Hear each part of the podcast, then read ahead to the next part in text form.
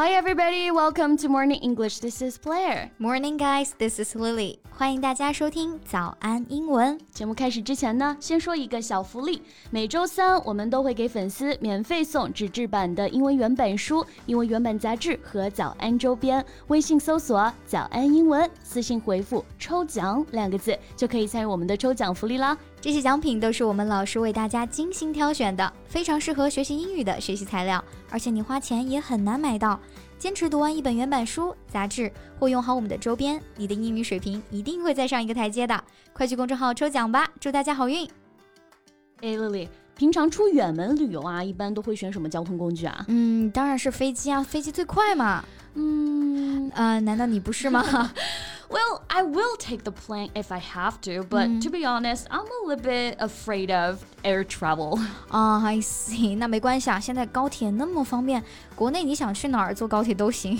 That's true，所以我真的是非常感谢我们的高铁建造者啊，造福我们太多了。Yeah, high-speed trains have really revolutionized the way we travel, making transportation faster and more efficient. So how about we dive into today's topic and explore the world of high-speed trains? 那今天的 节目就来聊一聊这些高铁相关的表达怎么样？Absolutely. But before we embark on this linguistic journey, we still got to remind our listeners. 还是要先提醒大家一下，今天的所有内容都整理成了文字版的笔记，欢迎大家到微信搜索“早安英文”，私信回复“加油”两个字来领取我们的文字版笔记。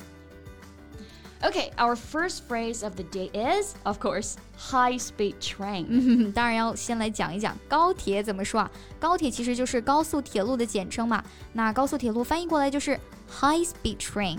often exceeding 300 kilometers per hour. Exactly, and when you hop aboard a high-speed train, you'll have a different seating option available. 我们都知道啊，在高铁上呢有不同等级的座位，有一等座、二等座。那这两种座次对应的英文也就是 first class seats and second class seats.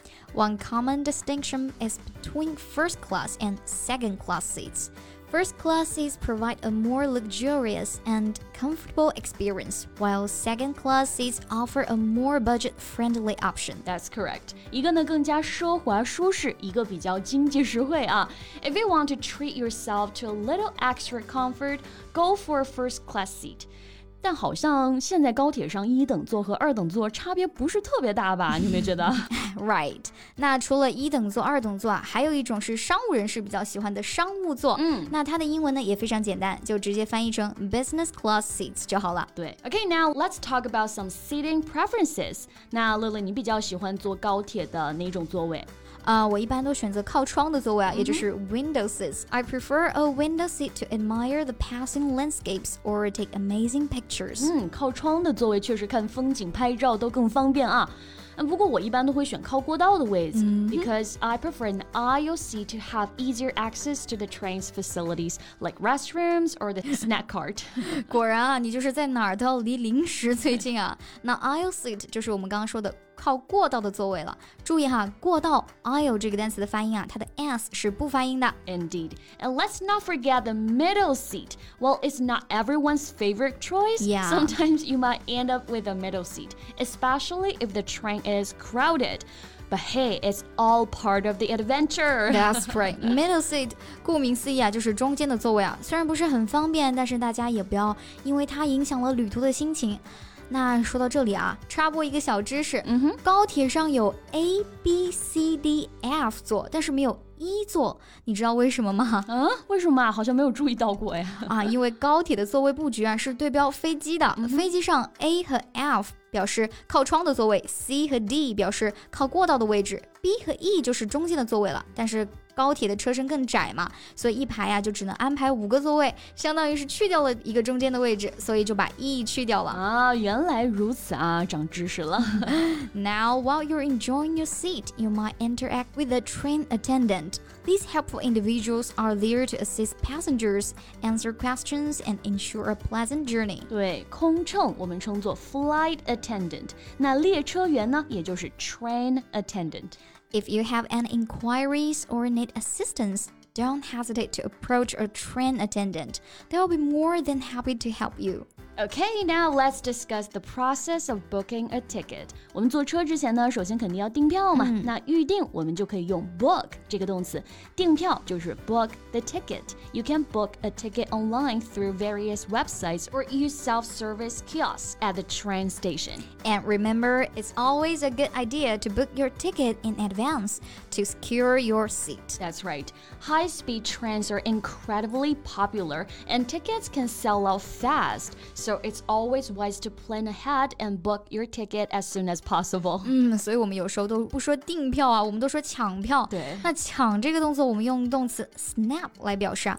To snap up tickets means to quickly purchase tickets as soon as they become available. It's like grabbing them before anyone else have a chance to get them. exactly.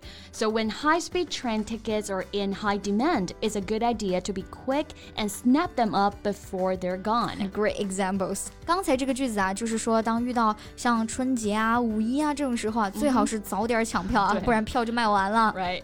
Okay, now let's summarize the words and expressions we've covered today. We started with high speed train, referring to trains that travel at incredible speed.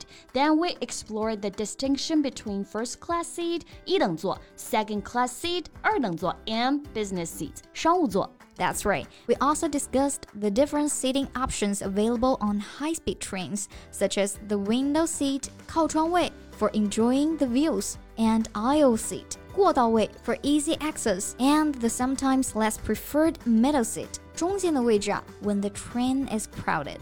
And we can't forget the helpful train attendant, 乘务员, Who ensures a pleasant journey and assists passengers with any questions or concerns they may have. Exactly. And when it comes to booking your ticket, you can book the ticket online or at self service kiosks. Yeah, and for those situations when tickets are in high demand, it's essential to be swift and snap up tickets as soon as they become available. That's right, and there you have it. 那学会了这些单词，高铁旅行大家基本上就可以畅通无阻了。 Right, and that brings us to the end of today's episode. Remember to use these words and phrases to enhance your English vocabulary and confidently navigate your high-speed train travel. 最后再提醒大家一下，今天的所有内容都给大家整理好了文字版的笔记，欢迎大家到微信搜索“早安英文”，私信回复“加油” 两个字来领取我们的文字版笔记。 Okay, that's all we have for today, and this is Lily. This is Blair. See you next time. Bye. This podcast is from Morning English. 学口语就来早安英文。